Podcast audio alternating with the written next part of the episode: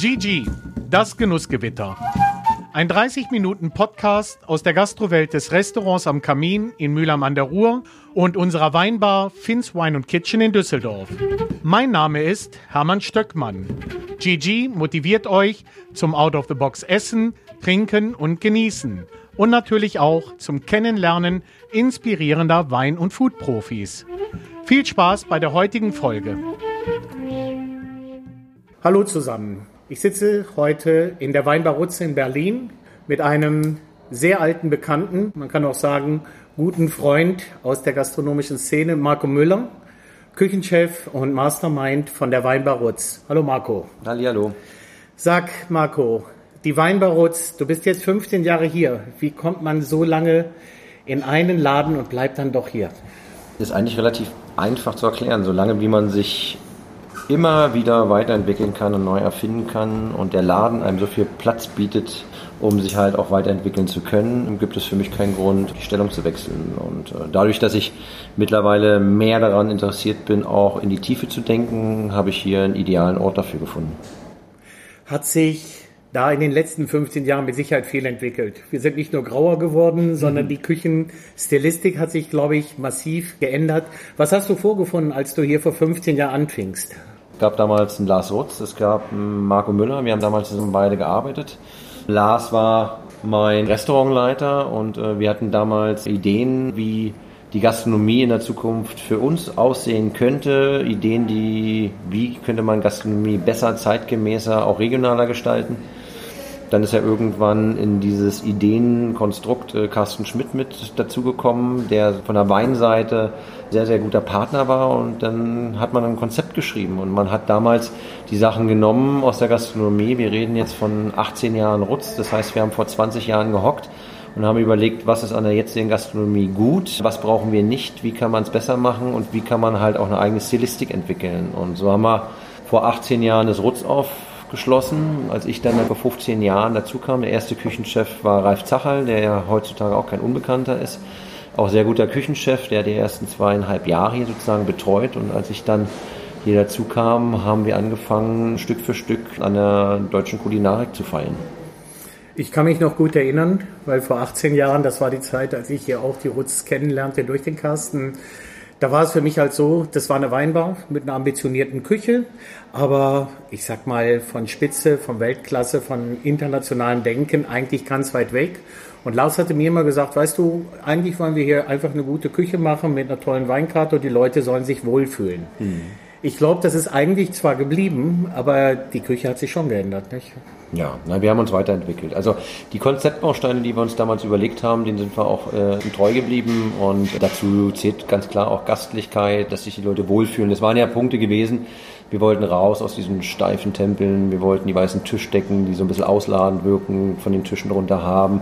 Wir wollten andere Materialien und einen anderen Zugang zum Gast. Wir wollten, dass der Gast sich wohlfühlt, aber wir wollten trotzdem Qualität verkaufen. Und so haben wir auch gestartet, wo ich äh, damals ins Rutz reingekommen bin war ich natürlich auch weitaus jünger. Das heißt, äh, ich war wahnsinnig kreativ und äh, aber auch so ungestüm und habe natürlich mehr Ideen gehabt, als ich umsetzen kann. Wir haben damals eine wahnsinnig kreative Küche gemacht, die aber auch in alle Richtungen ging. Und ich nenne es immer so ein bisschen tellerbunte Kneteküche. Ne? Ist halt also tolle Gerichte, spannende Küche, tolles Restaurant, toller Abend, aber da war noch nicht äh, besonders viel Struktur drin. Und die Struktur, die habe ich mir aber gesucht bei den Sachen, die ich gut fand. Ähm, wir hatten damals schon angefangen mit deutschen Bauern und Landwirten zu arbeiten und haben das jetzt einfach alles über die Jahre komprimiert und die Sachen halt wieder sein gelassen, wo wir denken, dass die nicht zu uns passen und uns auf Sachen konzentriert, wo wir unsere Stärken sehen. Apropos, schon vor vielen Jahren den Bauern gekannt. Das ist ja ein Thema gerade hier in Berlin, Regionalität und sagen wir mal, Authentizität, wie das so schön genannt wird. Ist es für euch eine Grundlage der Arbeit? Ist es so, dass ihr sagt, wir machen nur Sachen aus der Region? Was sind da so für dich die Hauptgedanken? Oder darf es auch mal der Seeigel aus Apulien sein? Ja, ich liebe das, aber wir beschreiben es eher mit einem regionalen Bewusstsein. Also es geht mir gar nicht darum, dass der Bauer 100 äh, Kilometer entfernt sein muss. Ich wünsche es mir nur, weil ich wünsche mir frische, und zwar die besten Produkte und die kürzesten Wege. Wenn ich jemand in der Nähe finde, der mir die besten Produkte liefert, dann bestelle ich die gerne. Wenn ich niemand in der Nähe habe, dann schaue ich, wo der nächste ist. Wenn ich keinen habe, der mir diese Qualität liefern kann, muss ich gucken, ob ich ein anderes Gericht wähle oder mir hier oder da auch einfach mal ein Produkt gönne, das über den Tellerrand drüber hinausgeht. Aber die Frage ist halt, dieses regionale Bewusstsein, die regional gedachten Produkte, die sind uns wichtig. Also wenn ich eine rote Beete aus Franken kriege, dann ist die da unten vielleicht genauso gut wie hier. Ob ich die jetzt nun aus Franken holen muss, ist die Frage. Aber wir haben jetzt Bauern gefunden, die viel für uns machen und äh, wo wir flächendeckend anpflanzen können. Bei der Tierhaltung ist es teilweise noch relativ kompliziert. Also wir haben Fischer, die für uns arbeiten. Wir lassen mittlerweile ähm, die Fischer Wasserproben entnehmen, damit wir wissen, wie sauber sind die Seen und wie ist der Algengehalt, was uns mhm. genauso wichtig ist. Weil wenn man weiß, wie der Algengehalt ist, weiß man halt auch, warum ein Fisch wie schmeckt und wann er modrig ist und wann nicht, aus welchem See er nicht modrig ist. Da setzen wir mittlerweile eigene Maßstäbe. Da bin ich nicht dogmatisch. Also wir gehen garantiert nicht in die Spree, ne? kann schön ruhig durch Berlin weiterfließen, aber wir gehen ins Umland und dann haben wir halt den Spreewald, wir haben die Müritz, wir haben in der Uckermark Seen, wir haben aber rauf bis zum Bodden teilweise herausragende Seen mit einer tollen Qualität an Fisch wo wir unterschiedliche Fischer haben, die uns hier oder da anrufen und uns sagen, was sie gefangen haben. Und, ähm, aber wir fahren auch bis zur Nordsee. Und das ist halt das, was halt über die normale Region drüber hinausgeht, aber dieses regionale Bewusstsein trotzdem trifft. Also dieses äh, deutsch-regional gedachte äh, zieht sich halt komplett im ganzen Bundesland. Nicht Bundesland, ja. sondern Republik. Ist für mich immer die Frage genau das, äh, wie sicher ist es denn, wenn man so einen Fischer gefunden hat, dass der auch liefern kann? Weil ihr seid ja ein recht erfolgreiches Restaurant, ihr verbraucht also schon ein bisschen auch was an Fisch oder an Fleisch. Ähm, ist es möglich für einen Koch in deiner Kategorie als Spitzenkoch in Deutschland täglich, wöchentlich Karten zu wechseln oder schafft man es wirklich, die Qualität der Produkte konstant ja, zu bekommen? Also man muss Strukturen aufbauen. Mit einem Fischer ist es in der Tat nicht getan, weil es immer irgendeinen Grund gibt, äh, warum jemand gerade nicht liefern kann. Reifen geplatzt, die Netze waren leer, ja. ein Sturm ist aufgezogen und damit müssen wir halt arbeiten und uns auch darauf einrichten. Das Spannende ist aber, wenn man sich zwei, drei Jungs gesucht hat, mit denen man gerne zusammenarbeiten möchte, muss man halt teilweise flexibel reagieren können. Und in der Wein war oftmals einfacher. Äh, so Fisch des Tages habe ich früher nicht verstanden. Ne? Catch of the Day äh, mittlerweile verstehe ich das aber, weil wenn ich jetzt einen Fischer habe, der sagt, okay, ich habe jetzt einen Kabeljau gefangen, ich habe zwei Zander und drei Großbarsche, äh, mir ist halt die Qualität und äh, die Frische wichtiger als der Sortimentsbestand und ähm, dann suchen wir uns die Sachen halt raus, wo wir denken, dass die am spannendsten für unsere Gäste sind. Und das kann mir dann jeden Tag auch ein anderer Fisch sein. Und dann bin ich sozusagen zurück bei Catch of the Day. Und äh, das bedienen wir in einer Weinbar und äh, gucken halt, dass wir halt unterschiedliche Richtungen an Fisch immer im Haus haben, aber Fangfisch morgens im Wasser, abends bei uns auf dem Teller. Im Restaurant ist es teilweise nicht ganz so einfach, weil die Gerichte natürlich aufeinander abgestimmt sind. Und da brauchen wir halt definitiv mehr als ein Fischer. Dass wenn wir, wir haben momentan zum Beispiel Flussbarsch auf der Karte, wir brauchen halt 600 bis 800er Barsche, brauchen die halt nicht modrig, brauchen die nicht mhm. tranig, brauchen die topfrisch da müssen wir halt auch wirklich drei Fischer ansprechen und wenn die ihren Großbarsch hier vorbeibringen, muss das halt für den Tag funktionieren. Wenn man es möchte und lange noch dran ist, halt macht es ganz viel Spaß, wenn man Leute versteht, wie man auf sie reagieren kann, halt, die sozusagen für einen Produzent sind kann man sich da ganz, ganz tolle Systeme und ähm, ausdenken. Und äh, bei uns funktioniert es mittlerweile äh, sehr gut. Klingt, als wäre es eine anspruchsvolle Aufgabe, nicht nur kreativ tätig zu sein, sondern auch noch ein Organisationsgenie. Weil ich habe so das Gefühl, mit sechs, sieben, acht Leuten in der Küche, dann im Team hier, der Weinbar unten, ist natürlich das Ganze, die ganze Rutz natürlich auch von der Größenordnung schon etwas, wo ich mich immer wieder frage, wie viel Zeit kannst du als Küchenchef eigentlich dann noch selber am Herd zubringen, wie entsteht so ein Gericht. Also ich habe im letzten Jahr hier die Karotte gegessen, mhm. die mich schwer zum Nachdenken über einige Wochen angeregt hatte. Wie entsteht so ein Gericht und wie kannst du gewährleisten, dass bei allem, was du noch nebenher organisatorisch leisten musst, dass das abends, wenn ich komme, wieder so gut schmeckt wie beim ersten Mal?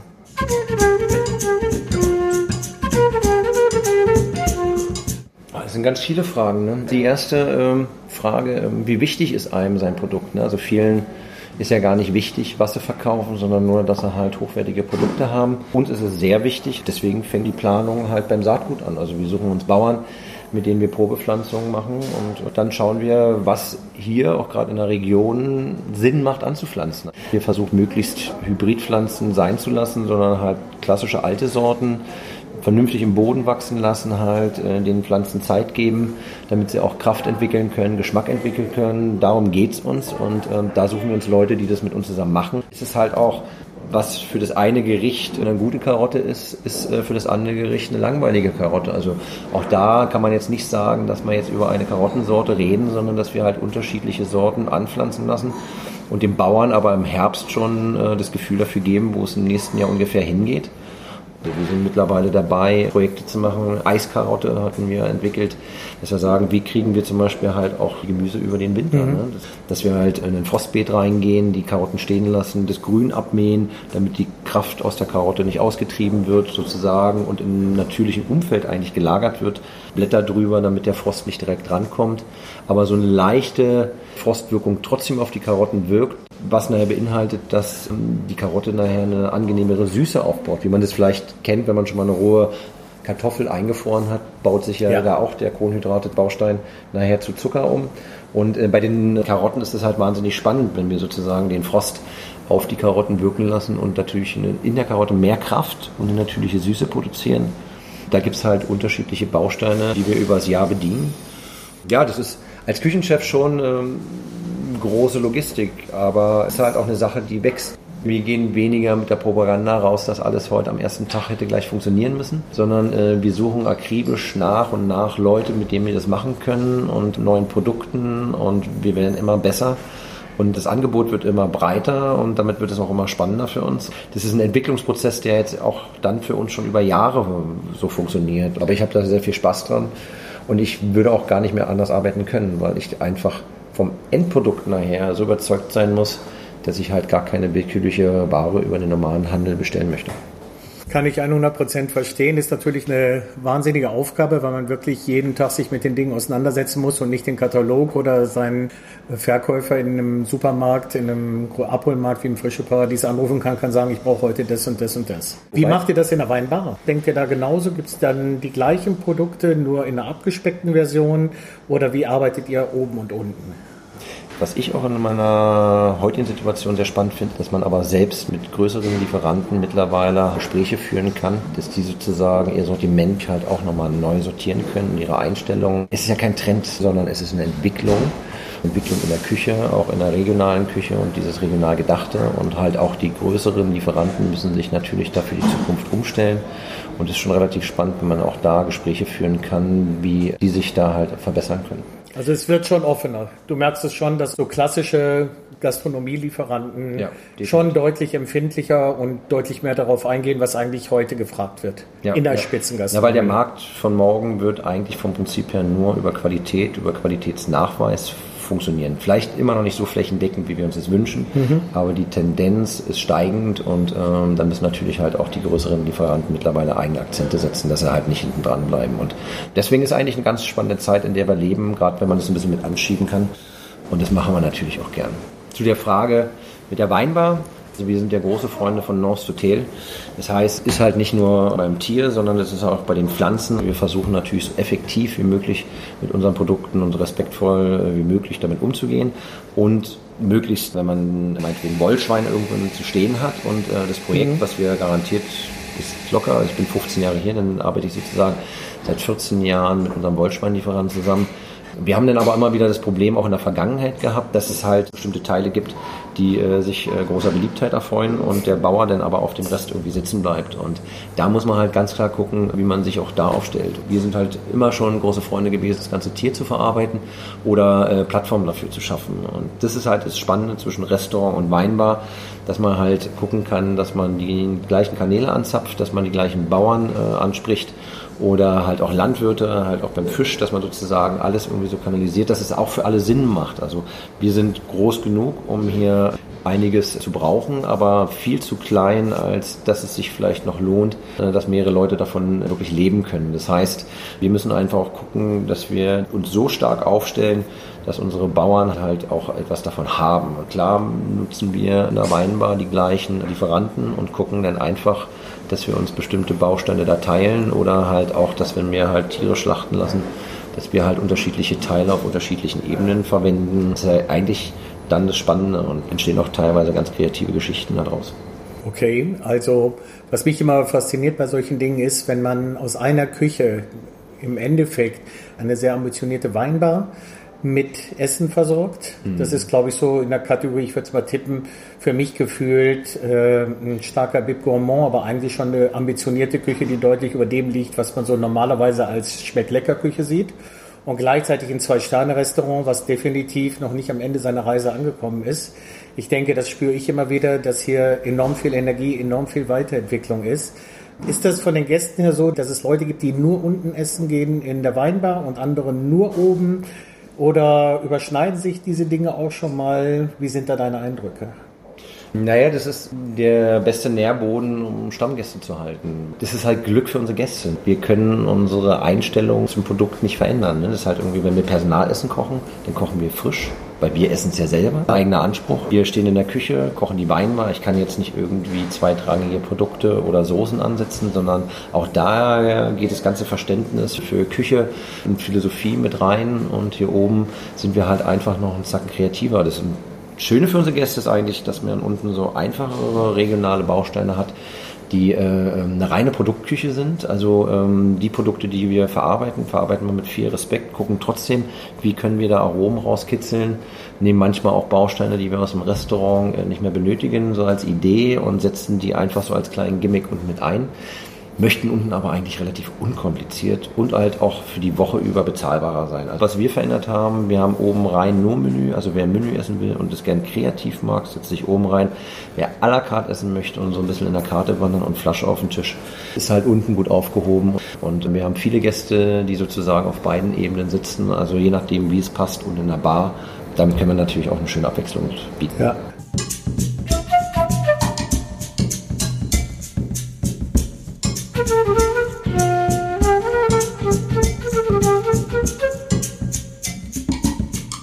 Apropos Publikum.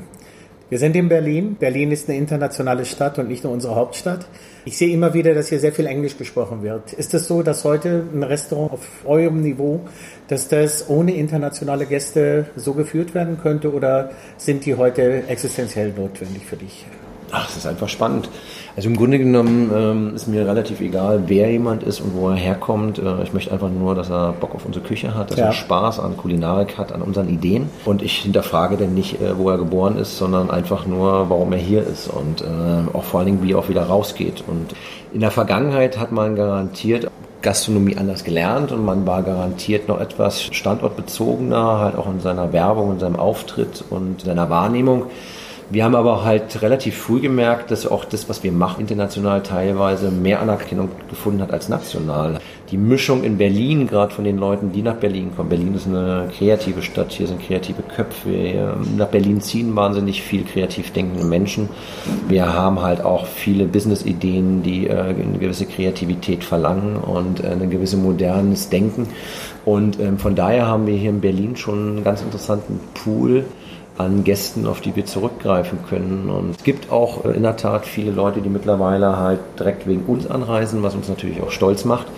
Wenn ich Leute sitzen habe, die ein Leuchten im Auge haben, weil sie einfach unser Menü gegessen haben und es großartig finden, da frage ich jetzt nicht, ob es jetzt ein Tori ist oder nicht, sondern mir geht es einfach nur darum, zufrieden in der Arbeit zu sein, aber auch gerade dann äh, zufriedene Gäste zu haben, die mit einem Lächeln rausgehen. Und wir können es auch gar nicht mehr auseinanderhalten, weil mittlerweile in Berlin schon viele Leute auch leben, die immer noch nur der englischen Sprache mächtig sind und schon sehr, sehr international auch innerhalb der Stadt geworden.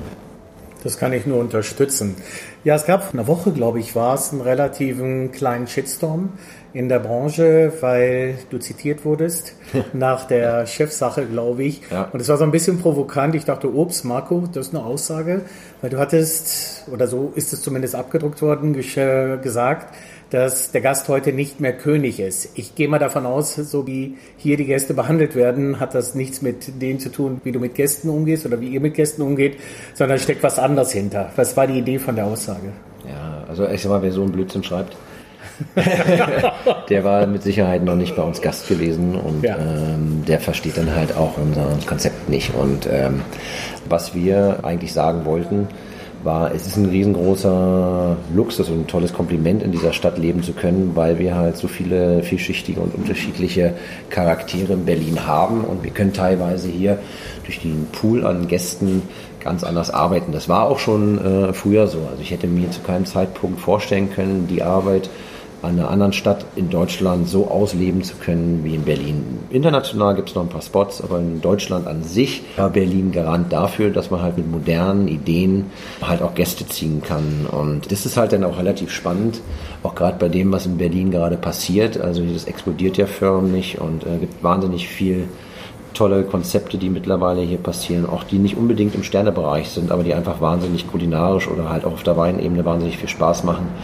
Und ähm, da tut sich gerade was. Und das Spannende ist eigentlich, wenn man so einen Pool hat und eine Richtung gefunden hat, diesen Weg weitergehen zu können. Und das ist eigentlich eher die Aussage, wo ich denke, dass man halt nie schon denken sich in Berlin erlauben kann. Also das ist ein Modedesigner, der seine Boutique aufmacht oder ein Arzt seine Praxis aufmacht. Wenn ich jetzt zum Ohrenarzt gehe und sage, ich hätte gerne eine Herz-OP, wird der sich umdrehen und fragen, ob man noch ganz knusper ist. Und ähm, vielleicht denken wir, und das war ein Anstoß von mir gewesen, vielleicht denken wir manchmal halt nicht weit genug bei unserer Reservierung über das Konzept nach und weil wir das halt sehr, sehr genau tun und wir auch oft sehen, dass Leute manchmal halt auch auf die richtige Ebene bei uns gesetzt werden müssen halt. Also wer jetzt à la carte und große Portionen essen will, ist natürlich hier oben falsch und wer es jung und kreativ erleben möchte und halt auch gerade diese Regionalität ja. zeitgemäß erleben möchte, der hat hier natürlich einen Riesenspaß und da muss man natürlich gucken, dass man seinen Gästen dabei ein bisschen hilft. Und wir können uns aber in Berlin trotzdem so ein Nischendenken erlauben, dass man sagt, dass wir unser Konzept so durchsetzen, dass es halt auch durchgängig bei den Gästen so ankommt. Und ähm, das, was falsch verstanden wurde, war, wenn wir morgens aufstehen, wie heute regnet es, dann habe ich äh, einen ganz anderen äh, Tagesablauf, ich habe eine ganz andere Laune, mein Stoffwechsel funktioniert ganz anders, ich habe auf ganz andere Sachen Appetit. Ich ja. habe im Winter andere, auf andere Sachen Appetit als im Sommer und äh, wir achten natürlich halt auf solche Dinge auch ganz genau und äh, deswegen ist jeder Mensch als Gast zu sehen individuell. Für uns ist nur der Punkt, wir wollen natürlich die Leute, die den Weg zu uns finden, halt äh, mit einer großen Gastlichkeit begrüßen und sehr zufriedenstellen. Aber ich kann natürlich halt nicht auf jeden Gast individuell eingehen, weil das Konzept das einfach nicht vorsieht, sondern wir suchen eine Idee, wir suchen ein Menü und äh, das kreieren wir und da haben wir Ideen dahinter. Für mich zählt auch manchmal gar nicht die Story nur vom einen Gang, sondern wenn man aus diesem Abend rausgegangen ist und das Menü, die Weinbegleitung, den Service erlebt hat und uns erlebt hat, dann ist dieses Gesamterlebnis für mich wichtig und da macht man eine Reise und ähm, die ist sehr, sehr speziell und die haben wir auf uns zugeschnitten. Und dann muss es dann einen Kopf geben, der es entscheidet, welchen Weg wir gehen. Und das ist klar, bin ich dann halt, wo man sagt, okay, kein links, kein rechts, sondern dass es eine Form hat, eine Idee bleibt und dass wir halt unserer Idee im Tritt bleiben. Und nicht mehr, wollte ich sagen. Und ähm, Gast ist kein König mehr. Das ist schon so, wenn man reinkommt und äh, ein Steak essen möchte in einem Restaurant, wo es ein Menü gibt, dann muss man halt einfach fragen, Mensch, wir machen unten einen Tisch frei. Dann äh, sind sie halt unten gut platziert und dann ist der Gast genauso zufrieden. Aber ich könnte jetzt mir nicht vorstellen, sozusagen unsere Bargäste jetzt hier oben abzuholen. Ich glaube, das ist ein ganz wesentlicher Faktor. Wenn jemand in die Pizzeria geht, der sollte er nicht nach dem Steak fragen, obwohl es das wahrscheinlich auch gibt, sondern du stehst für etwas, die Weinbar steht für etwas und das kann jeder ja nun auch auf eurer Website nachlesen. Und ich denke, dass das entscheidend ist. Der Gast darf zwar König sein, aber das Restaurant muss heute für etwas stehen und ich glaube, da bist du mit der Weinbar Rutz einer der Restaurants in Deutschland, die eine ganz klare und ganz präzise Aussage machen, wofür stehen wir, was kannst du bei uns erwarten und lass dich fallen und du wirst einen hoffentlich fantastischen Abend haben, weil das sind die Dinge, für die wir uns ganz viel Mühe gegeben haben. Und ich glaube, dass das auch ein wesentlicher Faktor ist.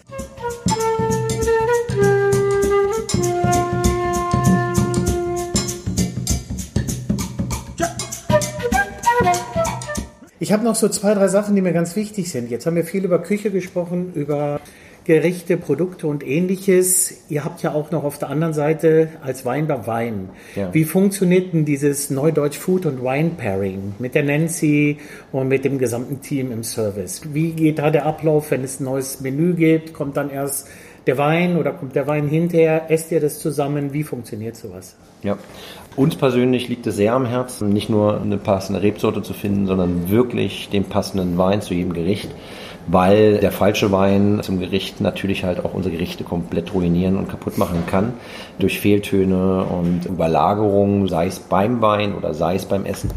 Und äh, wir haben irgendwann recht früh angefangen, nicht nur unsere Gerichte so lange gegen zu essen, bis wir zufrieden damit sind, sondern halt, wenn wir in die Planung reingehen, nehmen wir Nancy, unsere Sommelier, immer mit auf den Weg, auch wenn der manchmal eine Sackgasse führt. Ne? Man gibt viele ja. Proben, die wir dann einfach nicht fertiggestellt haben, weil wir halt nicht so zufrieden waren, wo wir gesagt haben, tolles Gericht, aber ist irgendwie nicht ausreichend, dass es äh, Platz auf der Karte findet. Aber wenn es soweit ist und wir denken, dass wir die Bausteine soweit haben, dass es ein neues spannendes Gericht wird, dann äh, setzen wir uns mit Nancy hin, erklären ihr das, äh, bringen sie auf die Fahrt und äh, gehen automatisch auch in den letzten Tests immer mit Nancy den Weg, dass sie die Entwicklung mitkriegt, dass sie ein Gefühl dafür aufbauen kann und äh, dass sie halt immer die Probe trinken kann.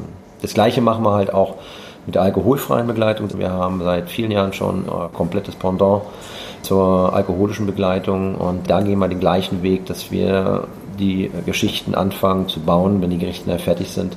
Und erst dann, wenn das Gericht komplett ist, dann, wenn der Wein steht, auch eingelagert ist. Unbedingt. Wenn die alkoholfreie Begleitung fertig ist, erst dann äh, geht das Gericht auf die Karte. So dass es halt in jeglicher Hinsicht nachher auch perfekt ist für uns. Was wird die Zukunft bieten? Die Rutz haben wir jetzt viel drüber gesprochen, die Weinbar haben wir drüber gesprochen, aber es gibt ein neues, neues Baby, welches hier gerade, mhm. glaube ich, ausbrütet. Gibt es da schon ein paar Neuigkeiten? Worum geht es bei euch? Noch ein Restaurant? Was für ein Restaurant? Wohin wird es gehen? Na, das hat vielleicht alles ganz viel damit zu tun, ähm, was wir gerade auch besprochen haben, weil auf der einen Seite fehlt uns noch ein weiterer Konzeptpunkt. Wir haben das Glück, im nächsten Jahr das alte Zollhaus in Berlin-Kreuzberg zu übernehmen. Ein sehr, sehr schönes Objekt. Ich war da selber mal, äh, war eine der wichtigen Stationen für mich, weil für mich immer nicht nur Sterneküche allein wichtig war. Klar, wenn man in guten Häusern arbeitet, lernt man perfektes Handwerk, aber die Liebe zum Produkt oder vielleicht manchmal halt auch so ein Gasthauscharakter, so die Einfachheit der Gastwirtschaft habe ich immer gemocht. Und das alte Zollers in Berlin ist ein wunderschönes Fachwerkhaus, direkt am Landwehrkanal. Die Wiese, das ist so eine kleine Oase mitten in Berlin, was man sich eigentlich gar nicht vorstellen kann, wenn man Berlin kennt. Sehr zentral und da werden wir nächstes Jahr ein bisschen Gas geben. Aber es wird halt auch so ein Gasthauscharakter sein. Also irgendwie eine Mischung aus unserer Weinbar, also dieses Produktverständnis. Mhm. Wir werden äh, das Thema Wein damit rüberziehen. Da werden äh, jetzt auch die Wände mit Klimaschränken verkleidet. Und äh, die Küche wird neu gemacht. Also wir werden das Baby da wirklich nochmal komplett neu aufziehen. Aber Thema ist Gasthauscharakter. Es soll auch da auch gar nicht irgendwie um Einstufung, Bewertung gehen, sondern vielleicht auch so das Thema, wenn wir in Zukunft äh, uns ein, zwei Bauern leisten wollen, die vielleicht wirklich exklusiv für uns arbeiten, was definitiv der Plan ist, dann werden wir sozusagen dann noch mehr Möglichkeiten haben, noch mehr Masse und äh, noch mehr Idee äh, verkochen können und sozusagen werden wir uns da noch stärker aufstellen können. Und so bestimmte Bausteine, wenn wir hier sagen, wir sind hier oben kreativ und unten eher so ein bisschen bodenständig, dann werden wir da irgendwie so ein kleines Zwischensegment starten, wo wir sagen, einfach so diese bodenständige Gasthausküche, aber schon gepaart mit einem modernen Service und halt auch mit modernen, frischen Ideen, was die Küche angeht. Und da werden wir so ein bisschen so ein Zwischensegment füllen, was wir früher auch vielleicht in der Weinbar, wo es mhm. unten noch sowas wie ein Menü gab. Wir hatten sowas wie ein Überraschungsmenü, wo wir uns immer ein bisschen dran ausgespielt hatten. Wir werden es da jetzt nicht ausspielen, aber wir werden da definitiv so ein paar kreative Ideen mit rübernehmen, sodass es halt einen perfekten Mix geben wird. Und ich glaube, das wird ein ganz spannendes Objekt werden. Da freue ich mich schon sehr drauf. Und ich freue mich drauf, wenn es im nächsten Jahr eröffnet ist, um zu sehen, was es dann Neues gibt. Ja, Marco, ganz lieben Dank. Letzte Frage ist immer, du hast mal ein Haus gebaut, du hast mal einen Baum gepflanzt, Kind hast auch. Was wünscht man sich denn so, wenn man die letzten 15 Jahre in vielen Bereichen eigentlich immer voll und intensiv gelebt hat, sich weiterentwickelt hat, auch Erfolge gefeiert hat. Was willst du denn in den nächsten zehn Jahren? Was wäre so ein Traum, wenn man so die Augen schließt und sagt, na, in zehn Jahren würde ich gerne? Gibt's da was? Im Grunde genommen ähm, sind wir ja nie mit uns selber zufrieden. Ne? Das, was wir tun, ist eine permanente Weiterentwicklung und es bleibt lang anbleibend spannend, was wir in der Küche machen. Weil immer wenn wir eine Idee umgesetzt haben, haben wir schon wieder fünf, die wir jetzt gerade nicht geschafft haben halt. Und von daher ist der Antrieb der Weiterentwicklung und die Neugier eigentlich, was man kochen kann, so groß, dass ich möglichst lange noch eigentlich äh, in der Küche stehen möchte. Parallel habe ich momentan ganz viele Bausteine von dem, was ich mir wünsche. und äh, Familie sehr glücklich, wo man sagt, äh, möchte meine Mädels äh, in den nächsten zehn Jahre aufwachsen sehen und äh, auf die ich sehr stolz bin. Hofft, dass mir meine Lebenspartnerin die Treue hält und das alles so mit mir mitmacht halt irgendwie, weil es garantiert nicht immer einfach mit mir ist. Und wenn ich das alles jongliert kriege, dann bin ich schon mal ganz glücklich. Vielleicht machen wir nochmal, wenn wir uns dann wieder langweilen mit den Bausteinen, die wir heute haben, nochmal ein zweites oder drittes Objekt drauf. Sozusagen wäre ein Thema für den nächsten Podcast. Den machen wir dann in zwei, drei Jahren. Ja. Marco, ich danke dir ganz herzlich. Danke für die Zeit. Jetzt geht es wahrscheinlich gleich direkt in die Vorbereitungen. Der Tag ist schon ein paar Stunden alt für dich und ich glaube, es wird noch ein langer. Ja, ich kann nur sagen, Freunde, Wer noch nicht in der Weinbar Rutz war, zum Kennenlernen unten ist es gut. Die Weinkarte ist schön, das Essen ist spannend. Aber eigentlich über kurz oder lang, wenn man ein Foodie ist, sollte man bei Marco Müller oben essen und erleben, dass es wirklich ein ganzheitliches Programm ist, welches alle Sinne und alle Emotionen eigentlich für einen schönen Abend wirklich ausspielen kann. Marco, danke dir herzlich. Ja, vielen Dank für die Möglichkeit. Ja. Danke Tschüss. dir. Ciao. Gigi, das Genussgewitter. Wir danken euch fürs heutige Zuhören und wünschen eine gute Zeit. Bis zum nächsten Mal, euer Hermann.